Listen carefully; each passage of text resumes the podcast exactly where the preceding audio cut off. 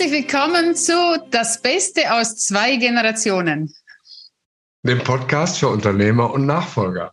Mit Alex Deitermann. Und Manuela Ederer. Ja, und wir haben es heute Morgen schon lustig, weil ich durfte mal heute das Intro neu lernen. Darum lachen wir schon so. Schön, dass du wieder mit dabei bist und reinhörst. Ja, herzlich willkommen zu einer neuen Episode. Ich freue mich auch sehr. Ja, Alex, du hast ein Thema mitgebracht, was ich selbst erlebt habe äh, und du hast äh, das gerade bei Bekannten miterlebt. Und um was geht es genau? Ja, die Episode hat den Titel Schau genau hin und es geht um das Thema um Unternehmensübernahme, ganz gleich ob in der Familie oder unter Dritten und die Frage, was übernehme ich da eigentlich? Was ist eigentlich da? Und äh, um den Schluss vorwegzunehmen, ich plädiere dafür, ein Unternehmen wirklich gut zu analysieren und zu bewerten, bevor es jemand übernimmt, egal ob er es kauft oder ob er es pachtet oder ob er es vererbt bekommt oder gegen irgendwelche Verpflichtungen von den Eltern übernimmt, weil häufig sich herausstellt, dass Dinge völlig anders sind, als man sie vorher erwartet. Mhm. Und äh, was mir spontan noch einfällt, ist, wir sitzen selbst im Bild und sehen das Bild nicht. Ja. Also, und darum ist es ganz wichtig, wenn wir unsere rosarote Brille aufhaben und vor allem bei den Nachfolgern, weil sie Konflikte ausweichen möchten und nicht in, in Streit geraten möchten, weil wir möchten ja unseren Eltern gefallen. So, jetzt kommen wir daher und sagen, wir brauchen hier einen Rechtsanwalt, wir brauchen hier einen Steuerprüfer, wir brauchen hier einen, äh, jemand, der das Unternehmen bewertet. Punkt, Punkt, Punkt, Punkt, Punkt. Ähm, das kann zu ordentlichen Konflikten führen. Ja, das ist so, weil oft gar nicht klar ist, wie die Verhältnisse wirklich sind. Es ist ja so, dass man kein Unternehmen bekommt, um es zu verfrühstücken, innerhalb einiger Jahre praktisch zu verkaufen und dann von dem Erlös zu leben. Dass man also sagt, okay, ich gebe dir jetzt 50 Prozent des Wertes, weil dann habe ich nochmal 50 Prozent plus. Dafür habe ich dann das Risiko, äh, das alles wieder zu verkaufen, wie so ein Händler, als wenn man praktisch mit einer Firma kaufen und gleich wieder verkaufen würde. Es ist ja so, dass der Sinn in der Regel so angelegt ist, dass man das Unternehmen, was man heute übernimmt, nach 25 oder 30 Jahren in einem besseren Zustand wieder übergibt an den Nachfolger, als man es heute übernimmt. So sehe ich zumindest langfristig die Generationenfolge. Ich bin auf dem Bauernhof aufgewachsen. da ist das nochmal extrem. So einen Bauernhof bekommt man nicht, um den zu verkaufen, sondern um den nach einer Generation weiterzugeben. Und deswegen ist der Wert, den, nehmen wir dieses Beispiel Bauernhof, der ist jetzt eine Million wert. Um, ähm, das ist ja kein Geld, was ich praktisch bekomme oder den Wert, den kaufe ich ja nicht, um ihn dann mit einem Aufschlag oder mit einer Marge wieder zu verkaufen. Und deswegen ist das, was an Kaufpreis innerhalb der Familie oder Haushalt äh, bezahlt wird, ein relativer Punkt.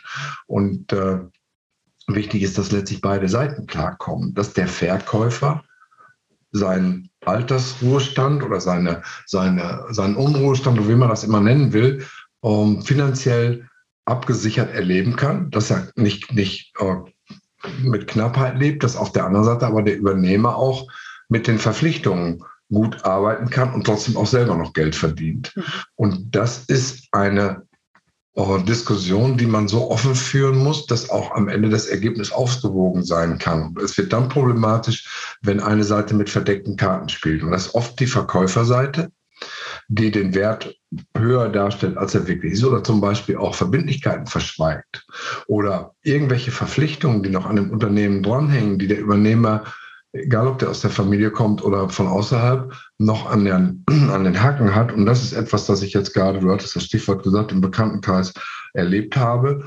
Da ging es um einen Gastronomiebetrieb, der nur eine Ausschanklizenz für den Winter hatte für drei Monate. Aber es wurde so dargestellt, dass selbstverständlich die Ausschanklizenz für das ganze Jahr gilt und dort ist das Sommergeschäft stärker als das Wintergeschäft und die standen plötzlich da mit der Gefahr, dass sie jetzt den Sommerbetrieb hätten komplett einstellen müssen. Und das sind Dinge, die sind zum Teil arglistig, die dort ähm, von Verkäuferseite veranstaltet werden. Und das wirklich zu prüfen, sich dort alles vorlegen zu lassen, solche ähm, Betriebsgenehmigungen oder sogar in dem Fall auch äh, Baugenehmigungen für Gebäudeteile, die schon 10, 15 Jahre im Betrieb waren, aber wo keine Baugenehmigung vorlag. Das sind so Dinge, die äh, wir meinen, wenn wir sagen, genau hingucken, bevor man so ein Ding übernimmt. Mhm. Und äh, der Tipp von meiner Seite, weil das ist das, was ich von vielen Nachfolgern und auch aus meiner eigenen Geschichte erlebt habe, nimm dir welche, also wenn es jetzt vor allem im Generationenwechsel stattfindet, im Familienunternehmen, hol dir auch deine eigenen Partner dazu. Also investiere das Geld und äh, hol dir deinen eigenen Rechtsanwalt zum Beispiel. Denn der Rechtsanwalt des Unternehmens muss im äh, Interesse des Unternehmens agieren und da hast du leider als Nachfolger nichts zu tun, auch wenn du Geschäftsführer bist, geht dir nichts an. Du hast, wenn du keine Inhaberanteile besitzt. Dann, äh, wenn der Vater den äh, äh oder die Mutter äh, den Rechtsanwalt oder der Verkäufer den Rechtsanwalt beordert, dann handelt er in seinem Interesse auch nicht in deinem Interesse.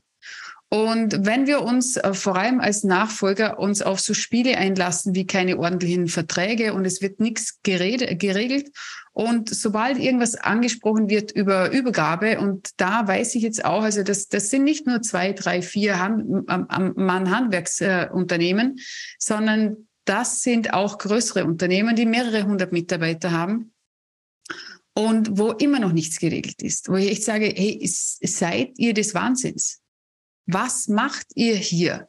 Ist, ist nicht einmal auf dem Papier geregelt. Es gibt also jedes Mal, wenn das Thema angesprochen wird, kommt es zu riesengroßen Konflikten. Das führt wieder zu Demotivierung, das Unternehmen überhaupt richtig weiterzuführen. Das Problem ist bei vielen, die haben schon Anteile, kommen also auch nicht so einfach wieder raus, mhm. sind so total verstrickt und dann kommen natürlich irgendwann entweder Eheprobleme, gesundheitliche Probleme, äh, Burnout, Depressionen, äh, Umsatzeinbrüche, äh, Mitarbeiterfluktuation ist extrem hoch, weil die Mitarbeiter unsicher sind, die spüren das ja auch. Also das hat massive Auswirkungen auf ähm, das Unternehmen und am Ende des Tages also wenn ich bei mir schaue, ich kann heute sagen, das hat mich viele Millionen Euro gekostet. Mhm. Das ist ein das, teures ähm, Unterfangen und ich kann das nur bestätigen. Ähm, es ist letztlich so, dass dieser, ich nenne das jetzt mal Misthaufen, dass der nur größer wird oder diese Leiche im Keller, dass die, dass die nicht verschwindet. Und die fängt an zu stinken, die fängt an zu muffeln, die durchdringt das ganze Haus. Und das ist ja nachvollziehbar, dass es schwerfällt, über Geld zu sprechen, weil wir das in der Regel in unserer Kultur, ich nehme jetzt mal den, den deutschsprachigen europäischen Bereich, also wir machen keinen Unterschied, ob das jetzt äh, im Vorarlberg oder Tirol oder im Emsland oder im Sauerland oder von mir aus auch in, in, im, im Hochschwarzwald in Baden-Württemberg ist. Es ist einfach so, dass Geld oft ausgeklammert wird in Familiengesprächen. Da wird, das wird irgendwie wie so eine Katze um den heißen Brei schleicht, ähm, wird das Thema eben nicht offen besprochen. Sicherlich auch, weil dort Ängste vorherrschen, vielleicht von der alten Generation, dass es vielleicht äh, hätte besser laufen können, dass das Unternehmen hätte, hätte besser dastehen können, von Seiten der Jüngeren, weil es vielleicht peinlich ist äh, und man kann nicht den Eindruck erwecken will, irgendwelche Forderungen zu stellen. Aber im Grunde genommen ist es Humbug, weil am Ende kommen die Tatsachen doch auf den Tisch. Das ist jedenfalls meine Erfahrung. Spätestens dann, wenn es Konflikte gibt, wenn die Diskussionen starten, kommen die Dinge auf den Tisch und zwar gnadenlos. Und dann ist doch besser, man legt die vorher auf den Tisch und sagt, okay, wie sind die Verhältnisse? Auch den Geschwistern gegenüber, die das Unternehmen nicht übernehmen, die auch nicht mit warmen Händedruck abgespeist werden dürfen, weil es auch irgendwo unfair ist. Auf der anderen Seite aber auch wissen müssen, ähm, der, der das Unternehmen oder die, die das Unternehmen übernimmt, übernimmt auch einen Haufen Verpflichtungen. Wie ist das ausgewogen? Auch den den, den Eltern gegenüber? Wer kümmert sich um das Thema Pflege? Wie wird das abgesichert? Da sind so viele Faktoren im Spiel und das nicht zu besprechen heißt einfach nur die Probleme nach vorne zu schieben und sie potenziell deutlich größer zu machen und die Gefahr, dass einem das irgendwann komplett um die Ohren fliegt, steigt einfach. Das ist meine Erfahrung und deswegen die, die Aufforderung geht an die Themen ran besprecht die so früh wie möglich. Und du hast eben schon gesagt, holt euch kompetente Unterstützung dafür. Einen eigenen Steuerberater, einen eigenen Gesellschaftsrechtler oder auch jemand, der nur in Anführungsstrichen ein Gespräch moderiert. Das muss noch nicht mal ein Mediator sein. Es gibt ja noch keinen ähm, keinen äh, rechtlichen Konflikt, der jetzt irgendwie äh, beigelegt werden müsste. Aber allein, dass jemand die Gesprächsführung übernimmt, der nicht selber Partei ist, das kann schon enorm helfen, die Dinge zu klären. Mhm. Ja, ich habe noch ganz kleines, kurzes Beispiel äh, anhand von meinem eigenen Beispiel. Wir haben vor zwölf Jahren ein Haus ersteigert Und da gab es einen Besichtigungstermin und da wurde uns auch die Bewertung, die Schätzung, alles äh, mitgegeben von dem Haus, damit wir mitsteigern können. Mhm. Das war so eine Briefversteigerung, also du gabst da, da, du hast es per, äh, per Brief äh, eingeschickt und dann konntest du noch einmal mehr den Preis erhöhen. Ach. Und wir haben das Haus besichtigt damals und wir sind dann nach Hause gegangen, haben Pro- und Kontraseite aufgeschrieben und festgestellt, das ging zu schnell wir rufen unseren Freund an, der ist Architekt. Er möge doch mit uns das Haus nochmals besichtigen. Mhm. Wir haben dann noch eine Sondergenehmigung bekommen, dass wir noch eine Führung bekommen haben, sind dann nach Hause und haben mit ihm ausgewertet, okay, wie schaut die Schätzung aus? Und er hat uns dann gesagt, okay, die Schätzung ist sehr niedrig geschätzt, äh, Schwimmteich und so weiter wird gar nicht bewertet. Und er würde uns empfehlen, bis zu Preis X mitzugehen.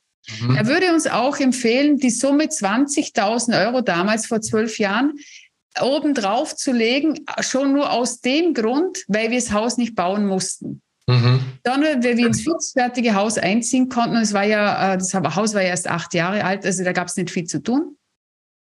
Und im Nachhinein betrachtet war das die allerbeste Entscheidung, jemanden mitzunehmen, der vom Fach ist, weil das mein Mann und ich äh, sind es beide nicht und das von außen nochmal anschauen zu lassen und auch, zu, dass, dass jemand sagt, hey, du kannst über die Bewertung gehen, das Haus ist locker viel mehr wert. Ich meine, heute ist es sowieso mehr als das doppelte Wert, von dem mal ganz abgesehen, äh, war das die beste Entscheidung. Wir sagen immer, es war unser Lotto 6, dieses Haus zu kaufen.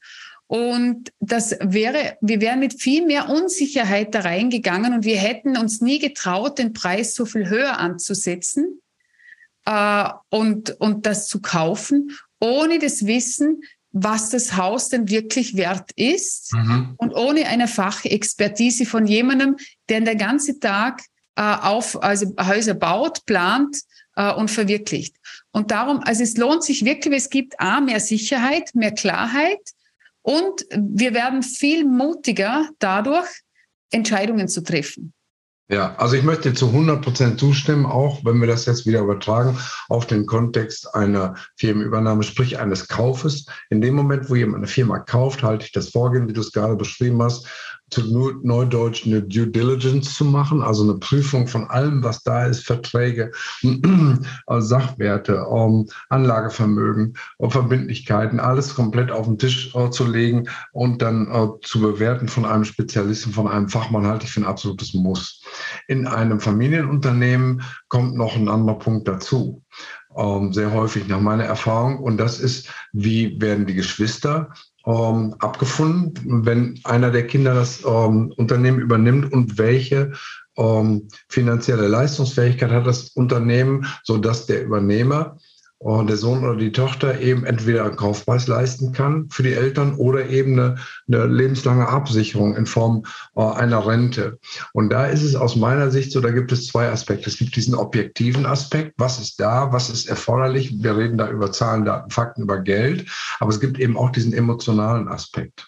Und der hat was mit Gerechtigkeit zu tun. Und Gerechtigkeit ist etwas, kann ich nicht mit Zahlen herstellen, nicht mit irgendwelchen mathematischen Formeln, sondern Gerechtigkeit ist am Ende ein Gefühl. Und dieses Gefühl ist nach meiner Erfahrung Ergebnis eines Kommunikationsprozesses, wo genau diese ganzen Einflussfaktoren, wie bei einem Puzzle, wie bei einem Mobile, die so in Waage äh, sein sollen, damit sie schön austariert sind, das kriegt man als Ergebnis nur hin, wenn man miteinander spricht. Wenn jeder die Vorstellung des anderen kennt und versteht und, und überlegt, wer legt worauf Wert. Und dann kommen so Dinge mit rein. Um, da gibt es noch um, diese alte Vitrine oder einen alten Eichenschrank oder irgendein Einrichtungsstück oder ein Gesellenstück des Großvaters um, in, dem, in dem Unternehmen. Und das möchte jetzt jemand gerne haben. Welchen Wert hat das und wie geht man damit um? Also viele Dinge, die gar nicht einen materiellen Aspekt haben, sondern mehr einen emotionalen. Und das gut hinzukriegen heißt, sich an den Tisch zu setzen und zu sprechen. Sonst ist es schwierig, da einen Einklang hinzukriegen, der für alle Seiten sich gut anfühlt. Mhm. Gut, da gibt es heute wieder einiges zu tun. Also liebe Inhaber, liebe Nachfolger, auch wann die Nachfolger auf euch zukommen, äh, geht mit einem offenen Geist an die Sache heran. Auch wenn euch die Dinge triggern, äh, dann schaut euch das an, was da einen triggert äh, und, und löst diese Dinge auf, um wirklich einen gelingenden Generationswechsel äh, vonstatten zu haben, wo mit Leichtigkeit und Freude gelingt, äh, ist manchmal natürlich äh, ein steiniger Weg. Und äh, da ist es der Weg, wo wir ganz, ganz viel daraus lernen können. Ja, danke für das Stichwort. Ich möchte das nochmal kurz aufgreifen. Das, wo es zwickt, wo du sagst, oder sogar noch schlimmer, da, wo man äh, Angst spürt, das ist der Hinweis, das ist der, der Wegweiser für den nächsten Schritt, da genau reinzugehen, da, wo es zwickt, da, wo man sich nicht wohlfühlt. Das ist aus meiner Sicht auch wirklich so, dass man genau dahin gucken sollte, wo man gerade vom, von der Intuition nicht hingucken will. Und wenn man den Mut hat zu sagen, okay, wir, wir gehen da jetzt mal rein, rein gemeinsam und gucken uns das an. Das bringt am Ende viel Klarheit, viel Befragung, viel Vertrauen und langfristig auch oh, viel Familienfrieden. Und das ist ja letztlich auch ein Aspekt, der ähm, nicht untergehen sollte. Mhm. Ja, danke fürs Zuhören. Alles Gute auf der weiteren Reise im Generationenwechsel. Und wir hören uns in der nächsten Folge wieder. Ja, ich freue mich auch auf ein Wiedersehen und Wiederhören in der kommenden Woche. Servus. Ja, ciao.